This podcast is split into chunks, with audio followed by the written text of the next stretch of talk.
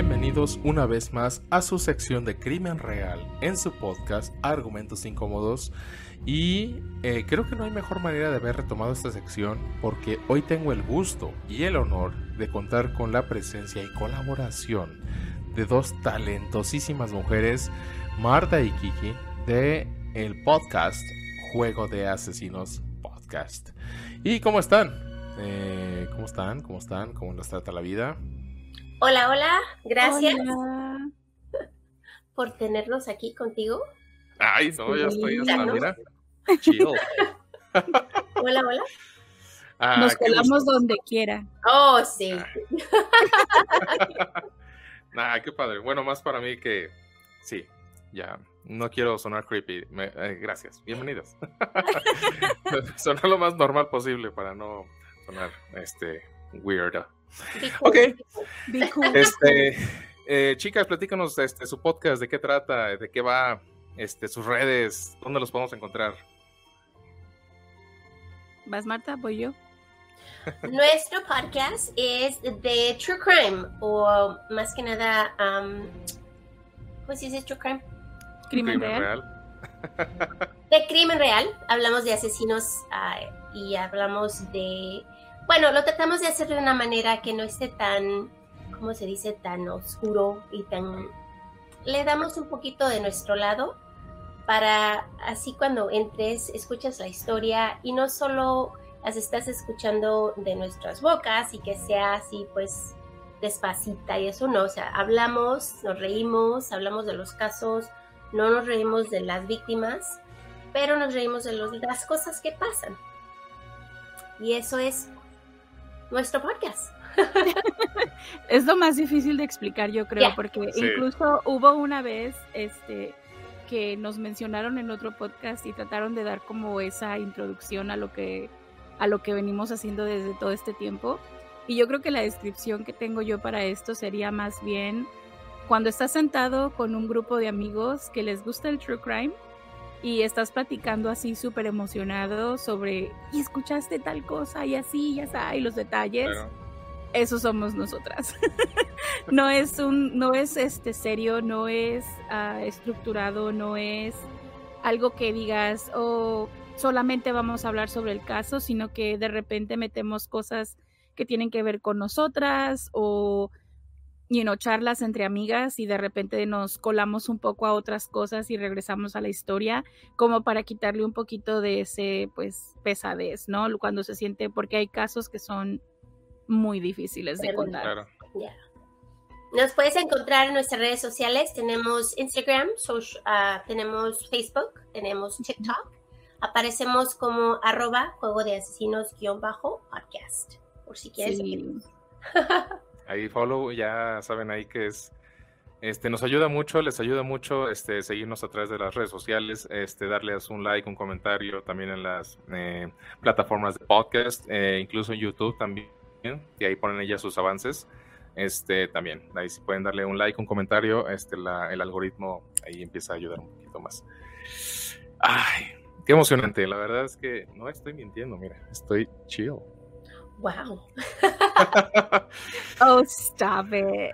Eh, preparé una, una, dinámica, este, voy a hacer una serie de preguntas para a partir de ahí pues empezar a comentar un poco este, pues qué opinan al respecto. Eh, si se sienten incómodas con la pregunta, me dicen y la podemos pasar sin ningún problema, ¿vale?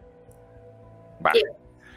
Y bueno, vamos a hablar, eh, decía, de crimen real y sí quisiera, bueno, antes de, comenzar, establecer aquí que eh, hablamos de crimen real acerca de esa transgresión hacia otro ser humano, este, porque sabemos que el crimen también eh, puede ser hecho hacia, hacia la parte material, ¿no? Hacia los objetos, pero este, así como ellas en su podcast y yo como en la sección que tengo de crimen real, hablamos de esa transgresión hacia el ser humano, este, esa parte este, que, que daña a otro ser humano. Entonces, a partir de aquí, bueno, ya, comencemos. Bueno, voy a empezar con la primera pregunta. Y esta pregunta me la planteé en algún momento cuando hice un episodio al respecto de, los asesinos en serie con mi colega de lecturas, eh, mi amigo Felipe Ramírez, que no creo que me esté viendo, pero como que ya le mando un saludo. Este, y esta pregunta va así.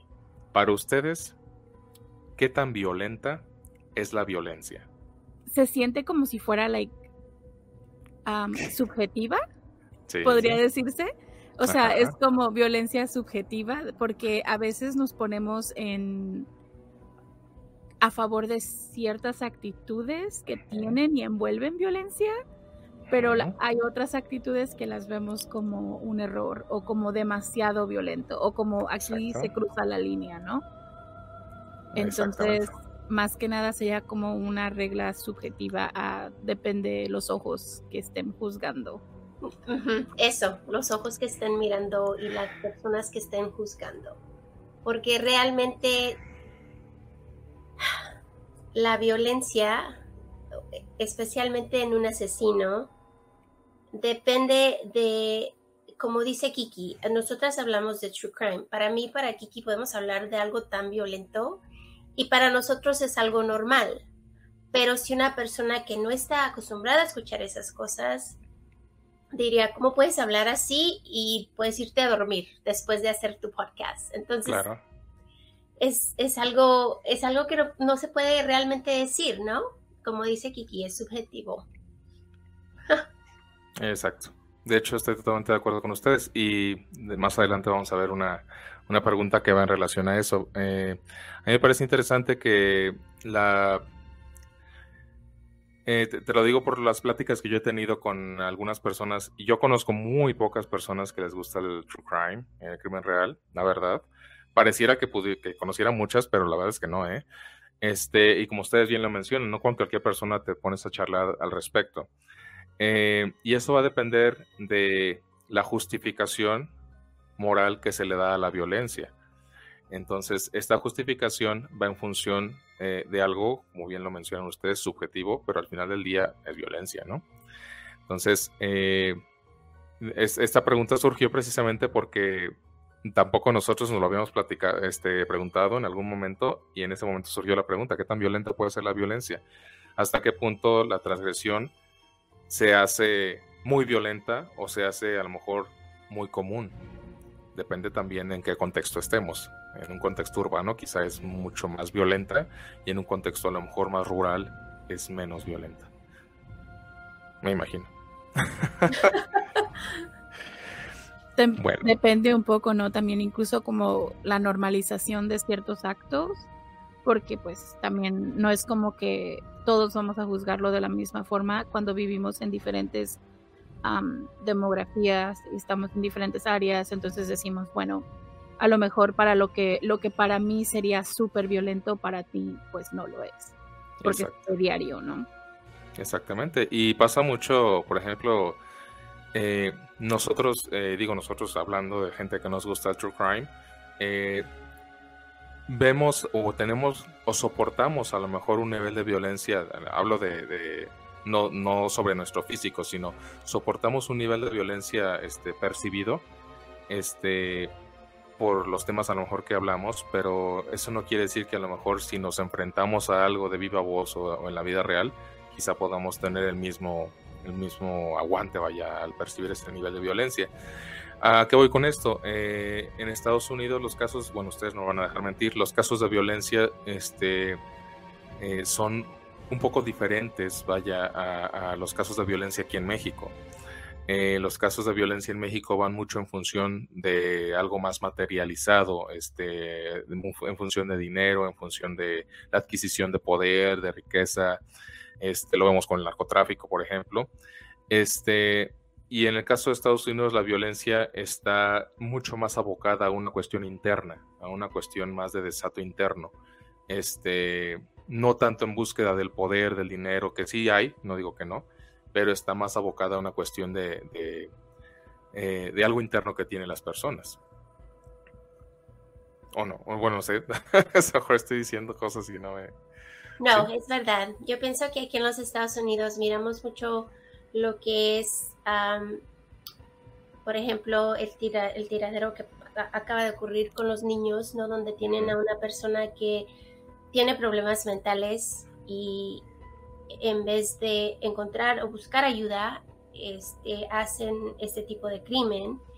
y se mira mucho eso. Tenemos muchas personas en ese mismo, de ese mismo tipo, que tenemos a personas que están, algo está sucediendo con ellas eh, mentalmente y en vez de encontrar la ayuda que necesitan, es así es como ellos deciden demostrar lo que están sintiendo, porque sí es, es verdad, en México escuchas mucho que las mujeres desaparecen, que personas mueren, que encuentras cuerpos colgados, que hay mucha droga, mucho... Y, e, es violencia diferente a la de nosotros, pero tienes mucha razón, e, es verdad que son muy diferentes. Sí. Digo, y en ambos lados este, hay, o sea, existe la violencia de ambos tipos, por supuesto, pero sí eh, solemos percibir este, como que es ese tipo de, división al respecto, ¿no? Ahí, este, ahora sí me acordé del autor porque la vez pasada se me fue la onda entre los nervios y demás. Vicente Garrido este, es un autor español, un criminólogo muy, muy reconocido, tiene libros muy buenos y, y, él menciona precisamente que mucha de la violencia que existe, por lo menos en los tiroteos escolares o en los tiroteos este, en general, que hay muchos en España, de los cuales yo no sabía hasta que leí ese libro, este, en España, en Estados Unidos, en México es muy, muy poco, pero mucho, mucho lo vemos en Estados Unidos, tienen que ver con esa con ese narcisismo que tiene la persona, este, con ese no atender las necesidades desde pequeño, ¿no? Como para que se desarrolle un trastorno narcisista y, y, ellos se sientan o presientan que tienen que quizá cambiar esa realidad este, a través de matar gente y tengan que también este, que cambiar esa realidad eh, como por ejemplo este, este chavo que mató al, que fue al supermercado y también mató gente porque eran de, de, afrodescendientes, este, etcétera, ¿no? O sea, hay, hay mucha percepción de esa parte no atendida, como bien lo mencionas, Marta, este, que, que los papás no se dan cuenta. O sea, la gente no se da cuenta. Eh, no nos damos cuenta hasta que ya, pues, es demasiado tarde, ¿no? Pues sí. La siguiente cuestión, bueno, espero no esté tan. Bueno, bueno. De los. Aquí lo tengo para que esto se me olvida. De los siguientes escenarios, les voy a pedir que me digan cuál es su sensación, cuál sería su reacción y cuál sería su opinión al respecto. ¿Vale? Y ya me dicen, pues justifique su respuesta como dice el profe. Me siento como en la escuela. Ay, no. Por atención. Imaginen, que van por la calle, eh, por la calle en un contexto urbano, este, y ven a un perro callejero que se está comiendo algún animal silvestre, algún conejo, alguna zarigüeya, algo, ¿no? Ahora, imaginen que también van por ese mismo, por esa misma calle, y ven a un perro comiéndose algún animal doméstico, algún gato, este, algún otro animal doméstico. Número 3. Imaginen que van por la misma calle y ven a un perro comiéndose otro perro. Y luego imaginen que van por esa calle y ven a un perro comiéndose el cadáver de un ser humano.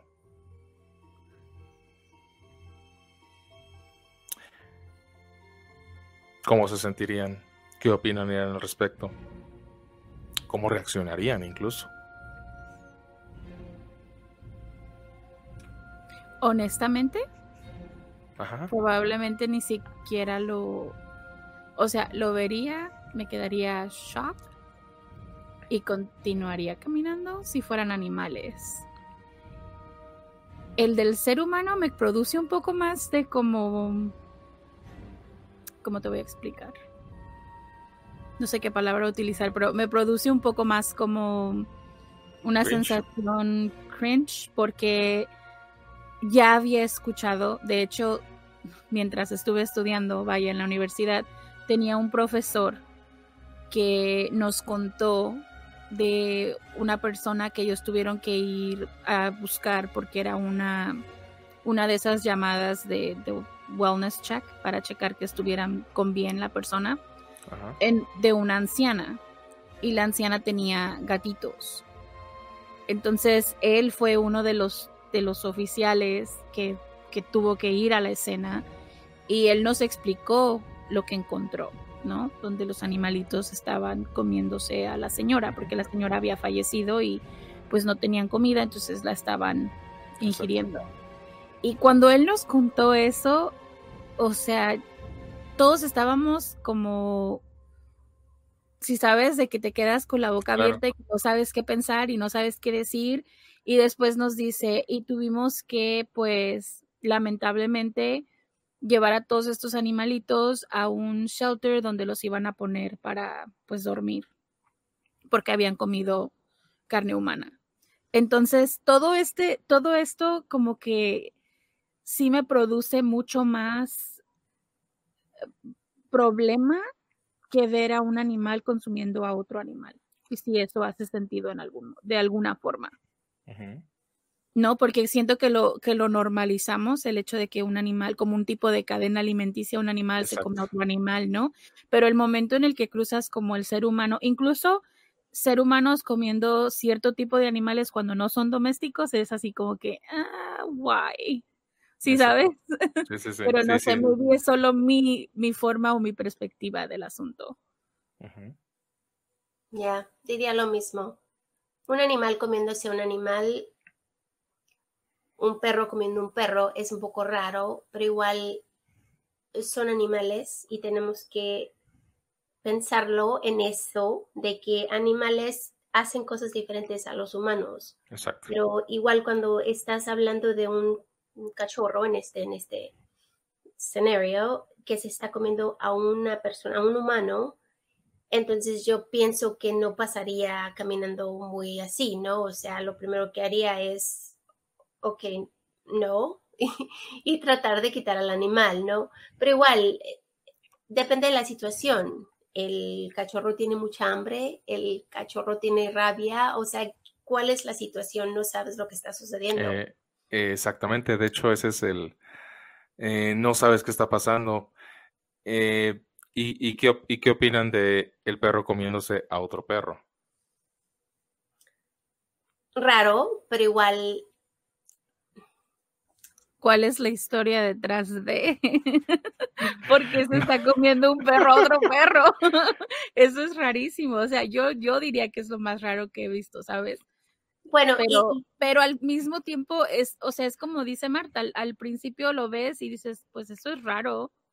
Quizás no caminarías lejos de ello, ¿no? Pero al final del día dirías, pues no entiendo por qué, necesito un poco más de contexto y alguno de ellos tiene rabia, alguno de ellos está, ¿qué está pasando y por qué se está comiendo uno al otro, ¿sabes? ¿Se pelearon y se lo comió? O, I mean, que no se supone que incluso los animales cuando dan cuando nacen sus bebés se comen a uno. O sea, ¿sí me entiendes? Entonces es como que trataría de decir cuál es el, contexto que estamos hablando. Exactamente, o sea, todo, todo lo que me comentan es este, totalmente válido. O sea, digo, vaya, si se siente cierto escosor o estupor o cringe, como dices, este, ante una situación como esta, eh, a lo que voy es con lo siguiente, este, los animales en general, aunque sean domésticos, eh, pues tienen un instinto. Y ese instinto, este, que es algo que el ser humano, ahorita les comento, este, ese instinto es el, que hace que ellos sean conscientes de su entorno. Ese es lo que hace que ellos actúen como sea que tengan que actuar. Sin embargo, este, a nosotros los seres humanos nos causa este, este escosor el hecho de que un animal esté, por ejemplo, comiéndose a un animal de su misma especie, porque ya nos, ya nos hace ver este, a nosotros, que somos este, seres que estamos atravesados por el lenguaje, como algo pues que moralmente está como incorrecto, ¿no? El hecho de especie con especie. Eh, y, de la misma forma nos podría causar escosor que esté comiéndose un animal doméstico, como un gato, por ejemplo. ¿Por qué? Porque al final del día nosotros percibimos a los animales domésticos como, digamos, no siempre, pero muchas veces, a lo mejor como parte del consciente colectivo, como parte de nuestro hogar o parte ya de un contexto urbano en el que vivimos. Si lo vemos comiéndose alguna rata, alguna, algo así, pues eh, a lo mejor no nos causa tanto escosor porque pues es otro animal que, pues, entre comillas, es un animal salvaje, ¿no? O silvestre. Este, a lo que voy yo con esto es que el ser humano, nosotros los seres humanos, a diferencia de los animales, no somos conscientes, sino que somos autoconscientes del entorno. Tenemos, este, como estamos atravesados por el lenguaje, que es lo que nos diferencia principalmente del animal, tenemos la capacidad de, de percibir las cosas distinto. Entonces, al estar atravesados por el lenguaje, tenemos una parte moral que es la que nos hace ver las cosas que, digo, como parte de una sociedad, este, con cierto, este, pues sí, estupor o cringe que, que va en relación como al canibalismo y a relación a que si ves un animal alimentándose de un ser humano, a veces puede ser que digas, ah, cabrón, esto, ¿qué, ¿qué, está pasando aquí? No, o sea, vaya, se está comiendo alguien de mi especie, o sea, alguien de mi especie, y a lo mejor inconscientemente no lo percibes así, pero es al final del día es alguien de tu especie y también te genera cierta perturbación, ¿no? Hasta cierto punto. Entonces, esa diferencia que tenemos con, los animales es la que nos hace percibir el mundo de otra forma y ver y que nos perturben ciertas cosas como la violencia. Todo, está relacionado, ¿eh? este, pero bueno. Eh, siguiente pregunta. Esta a lo mejor es un poquito más este, eh, de su área de experticidad your expertise. Eh, ¿Consideran que un asesino es un monstruo? Están en mute las dos. No, no, no. No, no, no. De hecho, esta fue una conversación que tuvimos con una perfiladora que amamos, que no sabemos si nos está viendo ahora, pero Gracias, Gaby. Gaby, we love you. Ella, ella este, nos, nos puso en perspectiva del asunto y es, es cierto. Ella nos dijo que, y, y creo que es, está acertada su, su forma de ver las cosas, es el ponerles la carátula o decirles que son monstruos, y muchas veces los hemos llamado monstruos incluso en nuestro podcast, pero no en el sense de como elevarlos a otra a otro punto o dejarles disociarlos. De quitarles la, humanidad. Ese, eh, creo que ese era el punto, el punto, el punto esencial, era que simplemente no podemos decir que son otra cosa más que seres humanos que decidieron ciertas cosas y esas decisiones llevaron a consecuencias y las consecuencias es lo que acabamos viendo nosotros en cada caso que cubrimos. O sea, el, el decir que son monstruos o, o, que son algo diferente los hace ver como si fueran otra cosa que no somos seres humanos. Y, creo que eso es el, you know. Es como quitarles el poder un poquito. Es por eso que empezamos con nuestro podcast diciéndoles monstruos, porque realmente cuando hablas de una de esas personas que, que hacen estos crímenes que son horribles, que dices, ¿cómo un ser humano puede hacerle esto a otro ser humano? Exacto. Y nosotros les decíamos monstruos. Entonces, cuando Gaby entró a nuestro show, ella nos dice, no, no son monstruos, porque al, al el minuto que les das este título, les quitas la humanidad y le das una excusa Exacto. Y, es, y desde ese día en adelante, Kiki y yo realizamos, wow, no son monstruos, son personas como tú y, yo, pero ellas hacen decisiones diferentes. Exacto. Nosotros no las haríamos, pero ellos sí, y, siguen siendo humanos, siguen siendo personas. No les puedes quitar eso. Totalmente de acuerdo. De hecho, sí, no podría estar más de acuerdo con ustedes. Precisamente la pregunta iba en función a eso. Eh, y eso es algo que, que, a lo mejor nosotros nos damos cuenta, insisto, porque estamos envueltos en este tema. Este, y yo sí he escuchado personas, eh, pues que quizá la, el soporte que tienen de violencia es este, a lo mejor eh, menos fuerte y, y, sí consideran muchas actividades este, eh, que pudiera hacer alguna persona muy violentas eh, y les dicen monstruos. Y como ustedes bien lo mencionan, el decirles monstruos es alejarlos eh, de la parte humana. Y al alejarlos de la parte humana, este, no nos damos cuenta que e-, ellos están expresando un nivel de violencia. O sea, están ejerciendo una violencia este, que es el reflejo del lugar donde están ellos este, haciendo esos actos violentos. O sea, son reflejos de la violencia que está percibida dentro de esa parte social, o sea, de, como por ejemplo los tiroteos escolares. No son monstruos, eh, como bien lo dices, Marta, tomaron decisiones este, al respecto, pero son el reflejo de una sociedad violenta. O sea, son el reflejo de muchas cosas que pasaron detrás, que a lo mejor no nos damos cuenta o no quisimos darnos cuenta, pero eso no quiere decir que no sean seres humanos. Al contrario, al humanizarlos, nos damos cuenta de más cosas. Nos damos cuenta, este, insisto, no, no de justificar lo que hicieron, por supuesto que no, pero sí de comprender por qué lo hicieron, eh, sí de comprender eh, de qué forma este, están expresando esa violencia, este, de qué forma están ellos eh, hasta cierto punto tomando esas decisiones. Y, y, otra cosa bien importante, este, ¿por, qué eligen ese tipo de violencia?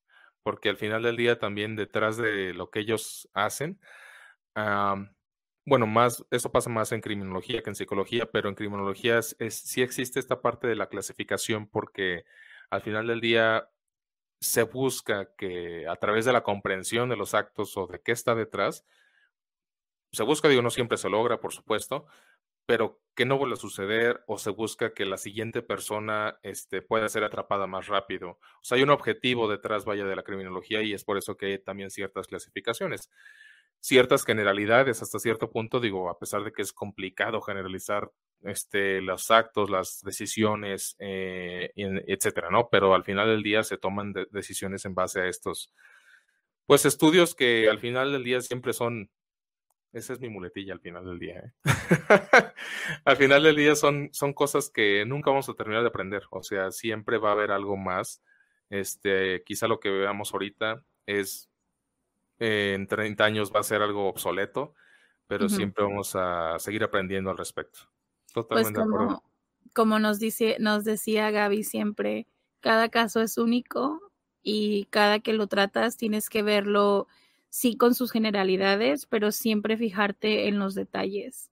Entonces, como cada caso es único, siempre las cosas van a continuar cambiando y agregando más o quitando dependiendo conforme vaya pasando el tiempo. O sea, incluso teorías como la de el, el triángulo que se utilizaba en los setentas, de que decía, si tiene estas tres características, seguro es asesino, ¿no? Y después se desmontó y se dice, bueno, puede tener estas características, pero si sabes, entonces conforme va pasando el tiempo, creo que vamos aprendiendo un poco más de la conducta humana y de esa forma podemos como emplear guías, pero no mapas exactos de a dónde va la cosa.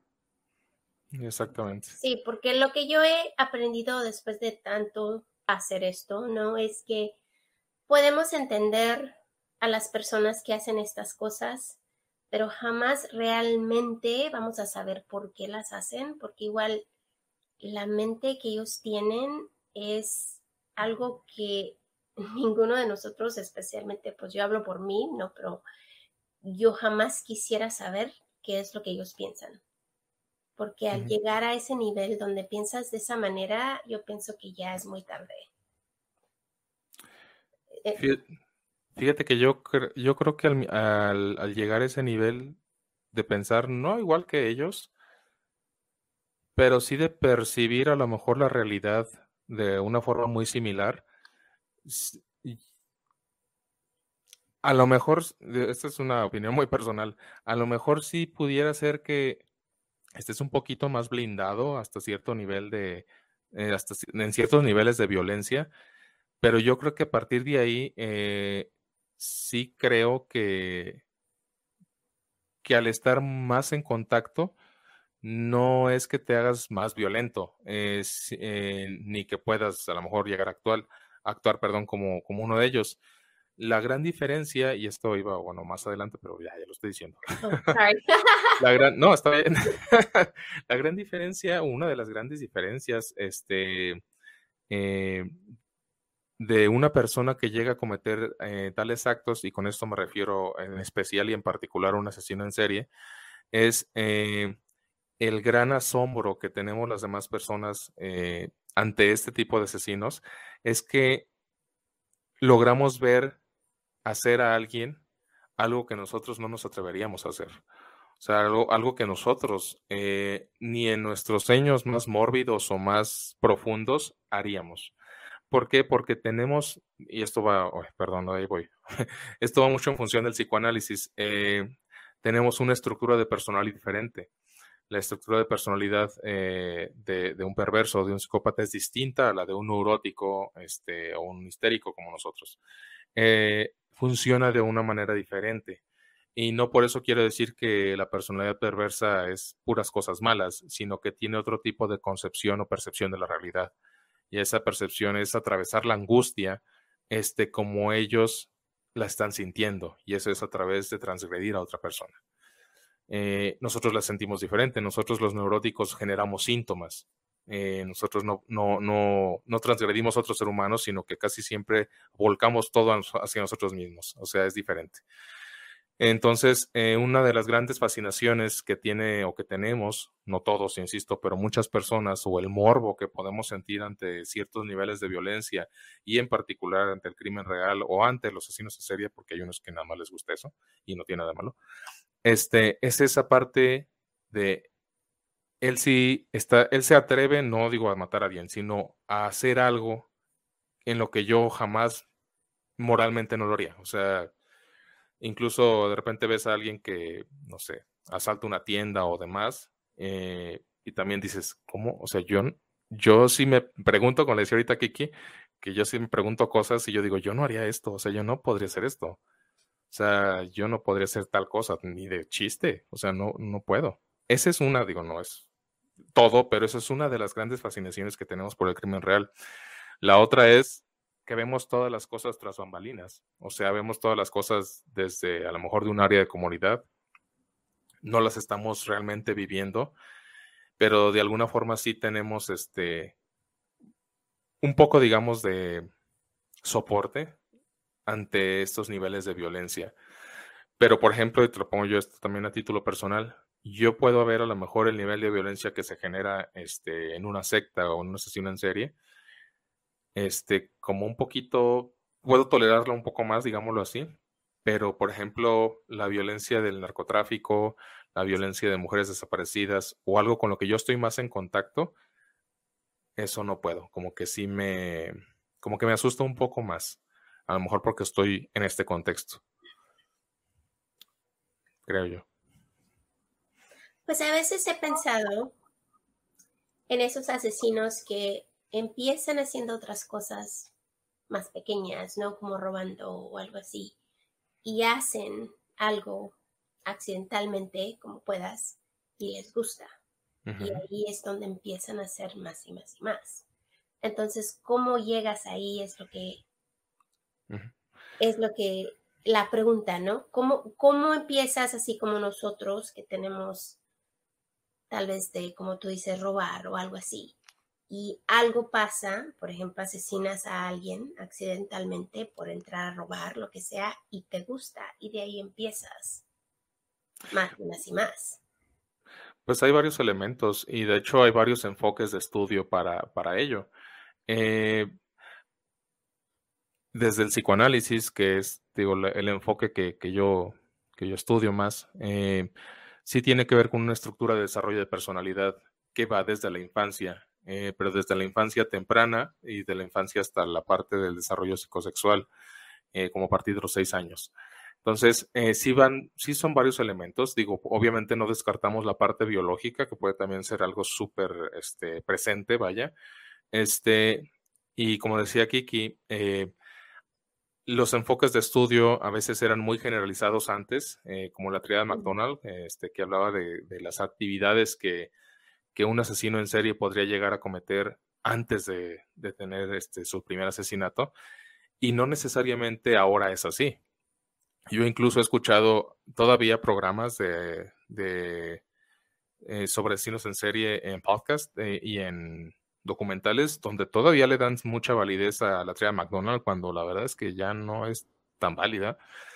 Este, y le dan validez a muchos otros estudios que también ya no son tan actuales ya hay otra forma de abordar, vaya, los temas. Este, incluso el mismo psicoanálisis tiene sus, eh, sus agujeros, lo, lo, acepto, por supuesto, mucho más para esta parte del desarrollo, ¿no? Este, esto no quiere decir que, que cada enfoque este, no tenga sus puntos válidos para, para crear este, una generalidad al respecto, pero sí es bien importante que sí hay un desarrollo de personalidad previo, o sea, dentro de cada persona, este, y ese desarrollo de personalidad va mucho en función del el contacto inicial que tienes con las personas que te procuran cuidado o cariño, este, el mejor de los casos, claro, que son este, las figuras eh, maternas y figuras paternas, no necesariamente mamá, papá, pero esas figuras iniciales que te procuran la satisfacción de tus necesidades son las que muchas veces tienen mucho que ver para que tú puedas generar o no un vínculo con la sociedad, porque esas son las primeras personas a las que tú con las que tienes tú un vínculo. Si tú no recibes eh, esa satisfacción de necesidades, vas creando deseos. Y en psicoanálisis el deseo nunca se cumple. Vas buscando algo que nunca vas a obtener y estás tratando de replicar algo que nunca va a pasar. Entonces, muchos asesinos en serie por eso matan y matan y matan, porque nunca satisfacen algo que tienen de dentro que no pueden, o sea, que nunca va a pasar. Pasa mucho. Go ahead, sí, perdón. Sorry, es que te iba a decir ahora, justo lo decía Ted Bundy ah, en, su, en su momento cuando dio una entrevista, que decía que una vez que comenzabas ya no había satisfacción. O sea, era como asesinaba, pero ya no sentía satisfacción. Entonces decía, maybe la que sigue, maybe la que sigue, maybe la que sigue. Entonces jamás encuentras como esa límite o tope o esa satisfacción o esa, eh, porque a lo mejor es incluso, y muchos de mis profesores lo ponían de esta forma, incluso puede ser hasta como un tipo de droga, ¿no? Al principio, cuando consumes la droga por primera vez, te hace un high muy alto y nunca más vas a volver a tener ese high. Los highs que siguen van a ser altos, pero no tan altos como el primero. Entonces, los asesinos en serie tienen esa, esa como misma forma, ¿no? El primer asesinato puede ser un high enorme que es como, oh, esto me agrada hacer. Y después, conforme va pasando el tiempo, se van dando cuenta que no les satisface de la misma forma que fue al principio. Y eso puede modificar el comportamiento de, de, los crímenes que continúan, ¿no? Hablando específicamente de asesinos en serie. O sea, que son personas que de un momento a otro deciden, oh, esto es lo que me gusta hacer y de repente ya nada les parece suficiente. De hecho, sí. De hecho, es este es como funciona. La satisfacción del deseo que nunca sucede, este, va en función de cuando eres pequeño. O sea, cuando eres pequeño y satisfacen tus necesidades, eh, no satisfacen tu deseo, solamente la necesidad. Entonces, eh, a veces cuando estamos, esto pasa con todos, cuando estamos este, más adultos, cuando elegimos pareja, cuando elegimos algo en particular, estamos buscando satisfacer algo que nos pasó en la infancia o tener el mismo, como dice, el, mismo high, pero nunca lo obtenemos. Este, por eso a veces pasa que hay eh, personas cambiando de pareja constantemente porque se aburren o algo, pues ya pasó el high, como dices, ya pasó esa parte que en su momento les emocionó y pues ya. Los asesinos en serie pues tienen la misma situación, o sea, al inicio empiezan con esa, esa elevación de, de, de con esa emoción, y después buscan tratar de, de, replicarla, pero ya no funciona igual, o sea, ya no, ya no pueden. Y eso también pasa cuando abocan esa, esa necesidad ante algún objeto en particular, esa transgresión hacia alguien como Ed Kemper, este, que lo abocaba hacia su madre, y ya cuando la asesinó, porque él tuvo esa, no voy a decir suerte de haber hecho algo así, pero vaya, de poder detenerse porque ya había pasado esa parte de su madre. Y dijo, pues ya, ya fue. O sea, esto era lo que yo necesitaba hacer. O sea, y con otros asesinos en serie como la Mataviejitas, que no pudo, este, por decir una palabra mal y rápida, este, vengarse de su madre, estuvo matando hasta que la detuvieron, ¿no? Porque no tuvo esa oportunidad de tomar esa represalia, ¿no?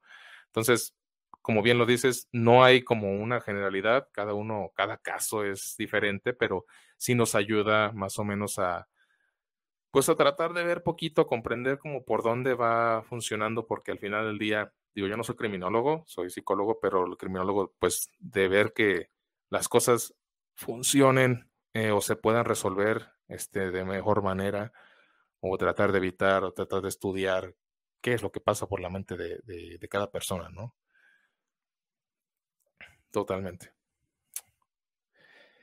Ah.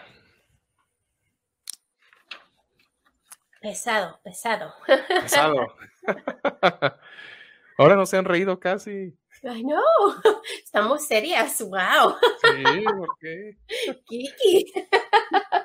Es que está difícil el examen. Estoy concentrada. ¿Sabes? Si hubiera sido el profesor, hubiéramos fallado. Es que cada, cada, que vas dando, estoy así como mi cerebro está como recordando, porque todos estos temas de los que hablas ahora son como clases para mí, clases, clases, clases.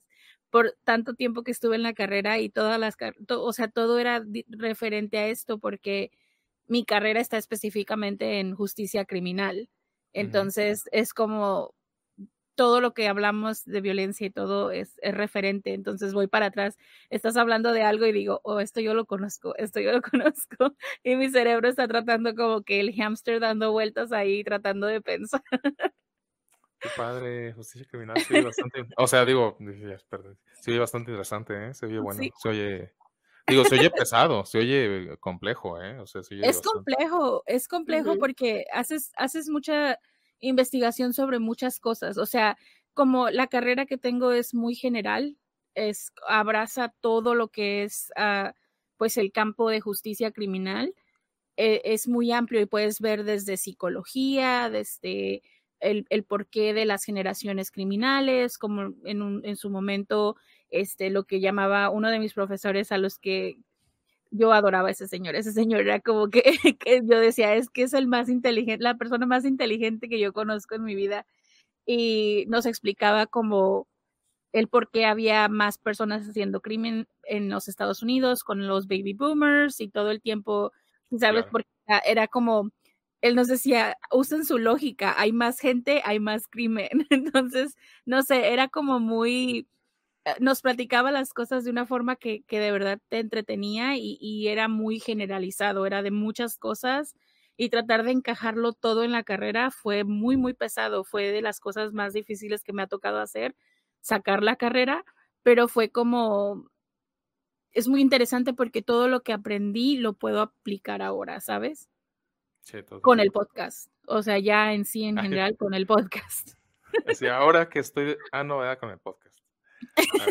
sí, en lo que, en lo que cambio a, leyes, porque pues ese es mi, ese es mi, mi poison de, de choice, mi, mi, mi veneno de elección o elección de veneno, ¿cómo se dice? Sí. Eh, My poison of choice. Sí. sí, está bien dicho. Ahí me alejé mucho del micrófono, perdón. bueno, a ver. Mm, ay, Dios, que. Ay, acá tengo la otra. ¿Por qué no me dicen? Ay, es cierto. Bueno, ya decíamos que el crimen real, lo voy a leer para no parafrasear, el crimen real, como la transgresión hacia un otro, existe desde siempre. El no poder sopesar esa información como parte violenta de la sociedad, o al no poder sopesarlo en algún momento porque siempre existió, este, nos hacía justificarlo hasta cierto punto porque no, no podíamos en, eh, en, su momento, estoy hablando de, de, hace 100 o 200 años, que no podíamos creer que la gente tuviera capacidad para tal violencia que ya veíamos que, que sí existía, por supuesto. Pero a lo que voy es que cuando, conforme empezó, empezó a desarrollarse este contexto más urbano, con el auge de la revolución industrial y todo, este, pues cada vez era un poquito más difícil este, pues tener en cuenta que, existía un crimen este, que tuviera una índole interna. Entonces empezamos a justificar salvajadas como este, pues gente que mataba niños, este, violaciones este, brutales, etcétera, con leyendas. Este, empezamos a, este, digo, hace 200 años, no, hace más incluso, o sea, hace más 600 años, 500 años, este, con leyendas, o sea, hombres lobo, vampiros, brujas, y you name it. O sea, cuando realmente había gente, había seres humanos, por eso les decía lo de si consideraban asesino un monstruo, había seres humanos que cometían tales crímenes, pero nosotros al no, al no tener la manera de justificarlos eh, o, de poderlos tener más en mente, pues creaba, creábamos estas leyendas, o sea, esta, este monstruo que estaba fuera de nuestra sociedad, que estaba fuera de nosotros, que era quien cometía los crímenes, cuando realmente era un reflejo de la violencia que nosotros eh, este, estábamos, estábamos teniendo donde sea que esté sucediendo. Entonces, cuando empieza la revolución industrial, cuando empieza todo esto, como bien lo decías, este, hubo un auge de, de mucha gente que, que creció sin padres, que creció sin atención, que creció sin nada, sin un cuidador, sin alguien que satisfajera sus necesidades. Y hubo una generación precisamente de, este, después de la Segunda Guerra Mundial incluso, me estoy brincando épocas, ¿eh? ¿No?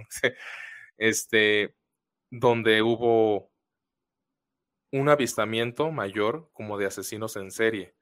Y digo esta, esta rubro en particular porque siempre ha habido, pero un poquito más este, hacia esta época, estoy hablando 50, 60, 70, 80, en los que hubo mucha gente, como bien lo mencionabas, Kiki, que en términos generacionales estuvo creciendo con muchas carencias y que, insisto, no descarto la parte biológica. Y nosotros empezamos a, derivado también de los medios de comunicación, por supuesto, a, escuchar estas historias de otra forma, como antes no se escuchaban. O sea, antes las escuchábamos como diferente. Ahorita las escuchamos este, como de una manera más cercana o más actual o más este, de entretenimiento dentro del talante de crimen real.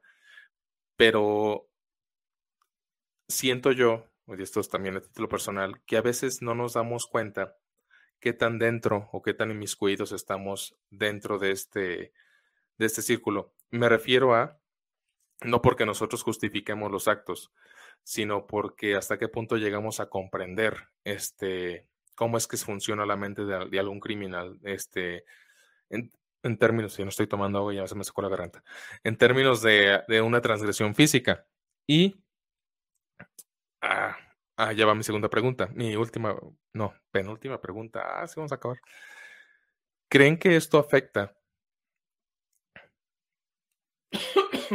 ¿Creen que es todo esto que les acabo de mencionar afecta el cómo las, cómo la sociedad o cómo nosotros como personas, no nosotros tres, sino cómo en general pudiéramos llegar a percibir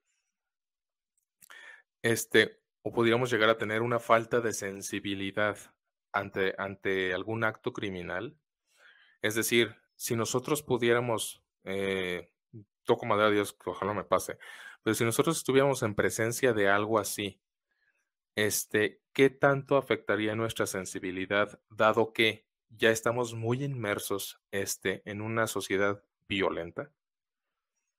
O sea, violenta en general, o sea, con crímenes de todos.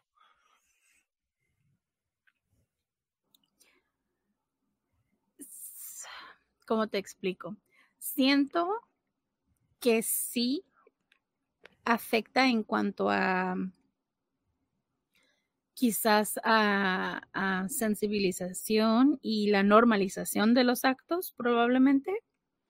Pero también siento, y no sé si estoy en lo correcto, quizás esto solo es como una percepción mía. Siento que todas las personas o la mayoría de las personas que estamos inmiscuidas en true crime o que vemos el, el, crimen real como algo fuerte, pero que lo podemos tolerar, es porque de cierta manera hemos atravesado por algo similar. So, por ejemplo, a lo mejor hay, hay, personas que vienen, y esto me ha pasado muchísimo, y yo lo digo por experiencia propia, personas que salimos de violencia doméstica y estamos inmiscuidas en esto. ¿Sabes? O sea, es como, no hace sentido que si una persona ha pasado por violencia, de repente se interese en buscar e, eh, tratar de comprender la mente criminal, ¿sí sabes? Pero se da. Entonces siento que hasta cierto punto no es tanto que no, estemos como sensibles a, los, a los temas o que, no, o que los normalicemos o que estemos de acuerdo con la violencia, pero es mucho más que eso. Quizás es como una forma de comprender y una forma de mm, como aprender para el futuro, porque siento que la, mayoría de las veces cuando contamos una historia nosotras, al final siempre tenemos el, lo que le llamamos nosotros los consejos de Kiki y Marta, ¿no? Entonces, es como, te contamos una historia y qué te llevas de ella. Entonces, no sé si tenga que ver que, que lo, no es que lo normalizamos, pero es que queremos aprender algo de lo que estamos haciendo y aparte muchos de nosotros ya lo vivimos. Entonces es como, hasta qué punto, si me entiendes, como hasta qué punto nos sentimos como relacionados con los casos que estamos cubriendo y de repente decimos, bueno, esa persona llegó a un poco más y entonces, ¿qué te llevas de esto? ¿Qué, ¿Qué, puedes tomar de la historia que te estoy contando? Siento yo. No creo que es tanto como para morbo o para ser así como de, ah, si me entiendes, simplemente por contarlo y porque si lo ves no te, no te dañaría, porque yo siento que si vemos algo así, sí nos va a causar impresión y sí nos va a afectar. Pero, pero es como a la hora de contarlo y a la hora de usarlo como tema de conversación, siento que tiene mucho que ver como que nos llevamos del tema. En mis ojos, claro. Yo pienso así, como humanos que tenemos formas de sacar información, por ejemplo, social media, ¿no? Tenemos Instagram, tenemos ah, Facebook, todo eso nos hemos hecho unas personas horribles, la humanidad en, total, porque cuántas veces no has visto los videos de alguien que es asesinado y la gente lo, lo pone en video, mm. alguien que está muriéndose en el piso y alguien lo pone en el video. En vez de ayudar a esta persona, en vez de parar, en vez de ser humano como éramos antes, ¿no? Yo pienso que ahora somos un poco menos, porque tenemos eso en nosotros y nosotras, Kiki y yo en, especial, porque hacemos este tipo de historias, ¿no? Donde estamos cubriendo estas historias horribles y como dice Kiki, tratamos de hacerlo un poquito, pues, menos de lo que es para contar la historia. Igual, nosotras tenemos la moraleja al final de la historia, ¿no? Pero si te pones a pensar en, la humanidad, yo pienso que poco a poco las cosas que antes nos hacían parar y nos daban horror, ahora es casi normal. Y para mí eso es tan triste porque estamos perdiendo la humanidad y yo pienso que necesitamos ayudar unos unos a los otros. En vez de sentarte con tu teléfono a tomar video, deberías de hacer algo para ayudar. Y es, otra vez, esto es hablando de mí, ¿no? De lo que yo he visto, de lo que estamos viviendo en estas épocas.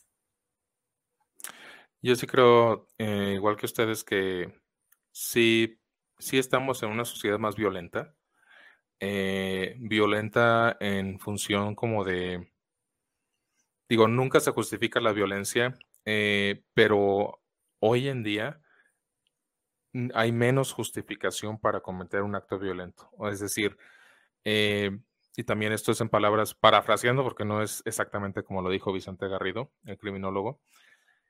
Anteriormente, o sea, hace muchos años, o sea, hace años, sí regularmente la gente solía darle una moralidad o una justificación a la violencia ante cierto tipo de violencia. Este, decías, bueno, lo, lo hizo por esto, vaya, existe una, entre comillas, justificación cultural, ¿no? O, moral. Este, y él ponía este ejemplo como el que les puse al inicio, este, que una mujer mató al violador de su hija, lo quemó en una parada de camión. Eso es real, eso pasó. Este, y mucha gente este, justifica ese acto violento. Eh, el asesinato en serie es como es algo muy interno, para lo cual la persona tendrá su justificación, la persona que cometió el crimen, pero socialmente no tiene ninguna justificación.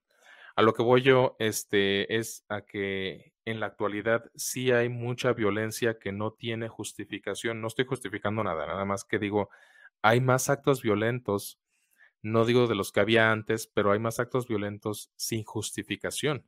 Esto también lo dijo John Douglas en su libro de, este, de asesinos en serie, perdón, de, de Mindhunter. Este, y Robert Ressler en su libro de asesinos en serie. Este, lo dicen los dos, este, bueno, uno era alumno de otro, pues por algo, ¿no? Pero lo dicen ellos en el libro, precisamente, este, a veces, a veces antes había, sabías o te das cuenta quién cometió el acto violento o el asesinato, era como más sencillo darte cuenta para ellos como investigadores, que ahora que alguien, que el TV feo ya te disparó, o sea, dices, ¿qué, qué está sucediendo? O sea, ¿no?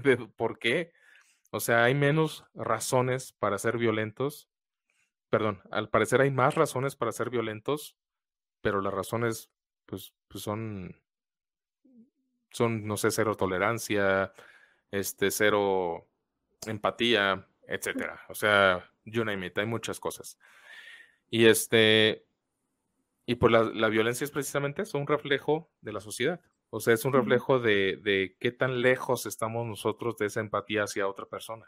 Como bien lo dices, Marta, a veces ves un acto violento y, y no actúas para ayudar a la persona, sino que por morbo nada más ves ahí qué está pasando, ¿no?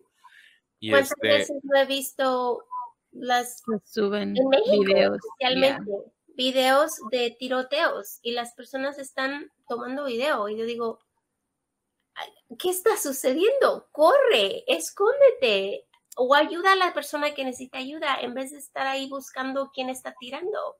Sí, claro, es sí. Triste. Sí, es totalmente eh, difícil de comprender. Y, a lo que iba yo con esto del crimen real, o sea, con todo el programa en general, es que siento yo que, eh, que al estar más involucrados, como dice Kiki, eh, en este tipo de situaciones, o sea, vaya, al estar este, hablando de cierto tipo de casos, de cierto tipo de, este, si bien te hace un poquito más, pues tolerar un poquito de, de nivel de un nivel mayor de violencia, también siento que te empatiza o sensibiliza más este, ante ciertos, ciertas cosas que suceden, porque a mí lo que me sucede mucho es que cuando escucho casos o escucho eh, o leo al respecto, siempre me planteo cosas como dice Kiki, o sea, como consejos, digo, yo no haría esto, si lo haría, y haría esto, este, ¿qué, qué sucede aquí? Bla, bla, bla. Eh, ¿Por qué se comportó así? O sea, muchas preguntas que yo en lo personal me hago y, y que sí digo, yo creo que hasta cierto punto, digo, fuera del morbo, porque también existe, no digo que no oh, exista. Claro, claro. Este, pero fuera del morbo, yo creo que sí se puede aprender algo más. O sea, sí se puede aprender a, no a justificar, pero sí comprender muchas cosas. Sí a, darte cuenta a lo mejor de que a lo mejor la persona que tienes al lado está viviendo una situación bastante difícil o una, una infancia bastante este, lamentable y no porque se vaya a convertir en una acción en serie, pero sí puedes a lo mejor darte cuenta de que está pasando por algo y a lo mejor no le ofreces ayuda como tal de, de, de, viva voz, o sea, de personalmente, pero sí te puedes decir, oye, esta persona necesita algo. Este, sí puedo yo hacer algo para ayudarlo, a lo mejor no yo directamente, pero sí puedo tenderle la mano de alguna forma, ¿no? Bueno, como nosotros cubrimos la historia de Eileen Wuornos, la chica que asesinaba a los hombres que según ella la querían violar, ¿no? O sea, que ella era sexo servidora y eran sus, sus Johns, ¿no? O lo que sea. Y por un segundo dices, bueno, ella, ella está, sufrió mucho y es por eso que lo hace. Y te haces para atrás un momento y dices, oye, pero está asesinando a personas y eso no está bien, ¿cómo la estás justificando? Exacto. Y es cuando tienes que volver y, y, a decir, ok, estoy cubriendo a una asesina en serie, tengo que volver al tema, ¿no? Pero sí entiendo, entiendo tratar de, de sacarle, pues, entender, ¿no? De entenderlos, más que nada. Creo que son siempre acabamos diciendo eso, siempre es como, no lo justifico, pero entiendo porque hemos cubierto crímenes como por ejemplo hace poco cubrimos el de una mamá que asesinó a su bebé en época de que fue la Gran Depresión. Depresión. Entonces ella se entrega a la policía, asesina a su bebé, lleva al bebé con ella, les explica que ella no puede, o sea, ella no podía dejar que su hijo fuera un orfanato porque ella estuvo en un orfanato y ella no quería que su bebé sufriera y no tenía comida. Entonces dijo, nos íbamos a morir de hambre y prefiero que él no está aquí para eso. Entonces era así como Marta y yo estábamos con el corazón roto porque era, no la justifico, está mal lo que hizo, pero al final del día dices, es que lo comprendo, ¿sabes? O sea, lo comprendo sus acciones. ¿Que fue lo correcto? Obviamente no. ¿Que lo debió de haber hecho? Obviamente no. Pero la mente humana, si sabes, o sea, yo entiendo, como le decía yo a Marta en ese episodio, yo sé dónde estaba parada ella y yo sé lo que estaba pasando en su mente y ese proceso mental que tienes de nos morimos de hambre porque es tortura. Le doy los últimos cinco centavos que tengo, me meto a, según esto era, ella trabajaba en, en, como sexo servidora y era, si estoy de sexo servidora me van a golpear a mí, van a golpear al niño, el niño está chiquitito. O sea, ella estuvo haciendo un proceso mental antes de cometer el acto que cometió. Y entonces es, es eh, tanto Marta como yo es así como de, ah, si sabes, me duele, me pesa y está mal y lo sé y lo comprendo, pero también sé dónde estaba ella. Entonces, en, eh, hasta cierto punto es como que es ese creo que ahí es donde, donde está este como vertedero, ¿no? Esa línea, ese vertedero donde estamos los dos así como que, ok, comprendo. Y, y, creo que mientras más comprendes la mente humana y quizás lo que... Sí. Una, un punto importante también que, que mis profesores en su momento nos mencionaban era que common sense is not common sense. Lo que es, lo que es común para ti no es común para mí. Entonces, eh, a lo mejor cada persona puede estar en su común y en su derecho de pensar de que lo que está haciendo es lo correcto, aunque no sea lo correcto para mí. Entonces, no sé, hasta este punto hemos conocido muchas historias y ha habido historias donde tenemos que sentarnos y, y, las dos estamos así como de, eh, deberíamos de decir que le entendemos, deberíamos de decir que, que comprendemos de dónde viene o o simplemente decir, no, pues es asesina y se acabó. Es complicado, es bien difícil porque, ah, como bien dices, hay una línea muy delgada eh, entre expresar tu opinión acerca de comprendo las razones, comprendo la situación y justifico. Es bien difícil, eh, digo, porque las palabras significan cosas diferentes, pero es bien difícil expresarlo porque si hay un común denominador para los significados. Y decía el psicoanalista Jacques Lacan, eh, decía, yo dije algo o usted dijo algo, pero usted no está seguro de lo que la otra persona escuchó. O sea, la gente entiende cosas distintas eh, en general. Entonces, sí es bien complicado, eh, pues digo, en sí hablar del tema, pero también el postularte vaya de uno u otro lado, porque es muy complicado, es muy complejo, vaya, no es como, no es como bueno y malo y ya, sino como que es un área muy, muy difícil de abordar. Y hay un libro, hay dos, bueno, hay varios libros. Hay un libro que me pareció, este, que me gustó, pero no recuerdo si es el de Wrestler, de Asinos en Serie, o el de Douglas, el de Mindhunter, que no son, son libros, ¿ya lo, ya lo leyeron? Ya. Este, que vaya, si bien pues, este, pues están desactualizados, pero son buenos porque sí traen muchas cosas este, básicas acerca del comportamiento humano en cuanto a criminología se refiere. Pero viene un caso ahí, no sé si lo recuerden, de una mamá que mató a su hijo y lo, como que lo, lo, envolvió, lo enterró, lo escondió, no sé qué le hizo, porque se quería ir con su novio. Entonces fue a la comisaría a decir, es que me lo robaron, este, y según, eh, digo, también estos güeyes parecían que se, sentían superhéroes, pero bueno, según ellos que pudieron ver que estaba mintiendo y no sé qué, y al final descubrieron que, en efecto, o sea, la mujer era muy pobre, este, y una persona, un hombre le ofreció, o sea, como dice con ella, para darle otra vida, pero sin el niño. Y ella dijo, ah, bueno, va, y lo, lo mató, este, y lo escondió. Eh, digo, haciendo eco de la historia que platicabas, Kiki, pero, pero sí es, eh, por ejemplo, uno, mi sentido común no va en acorde a lo que ella hizo, pero para ella era lo más común. O sea, para ella era lo más normal. O viable, eh, ¿no? Era como, oh, sí, claro, yo lo hago esto y, se resuelve el problema que tengo. Claro, ¿por qué no? Pero sí es, qué difícil es. La verdad es que es muy complicado y, y casi no se rieron en este programa. Sorry. Ah, sí, bro. Estuvo buenísimo. Sí, estuvo bueno porque nos pusimos serias por un, por un minuto. Pero no somos tan serias para que realmente nos conozcan.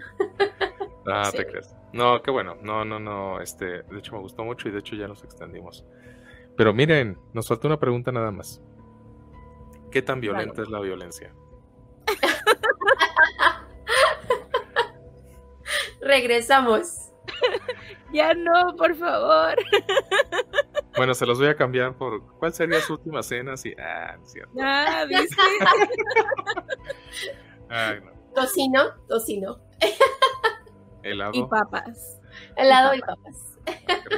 Se Pues bueno, este, algo más que quieran comentar, eh, quieran añadir.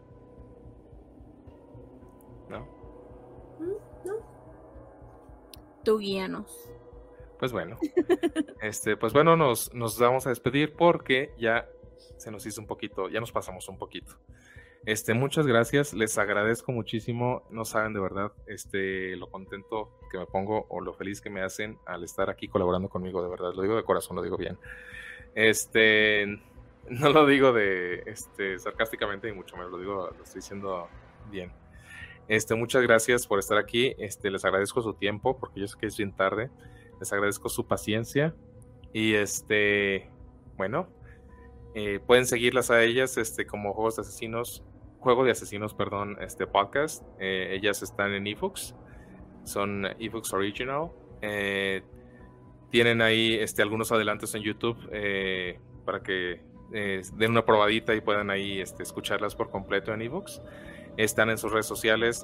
¿Cómo? A ver, ustedes díganlas porque yo no me las sé. O sea, no me las sé las de ustedes personales.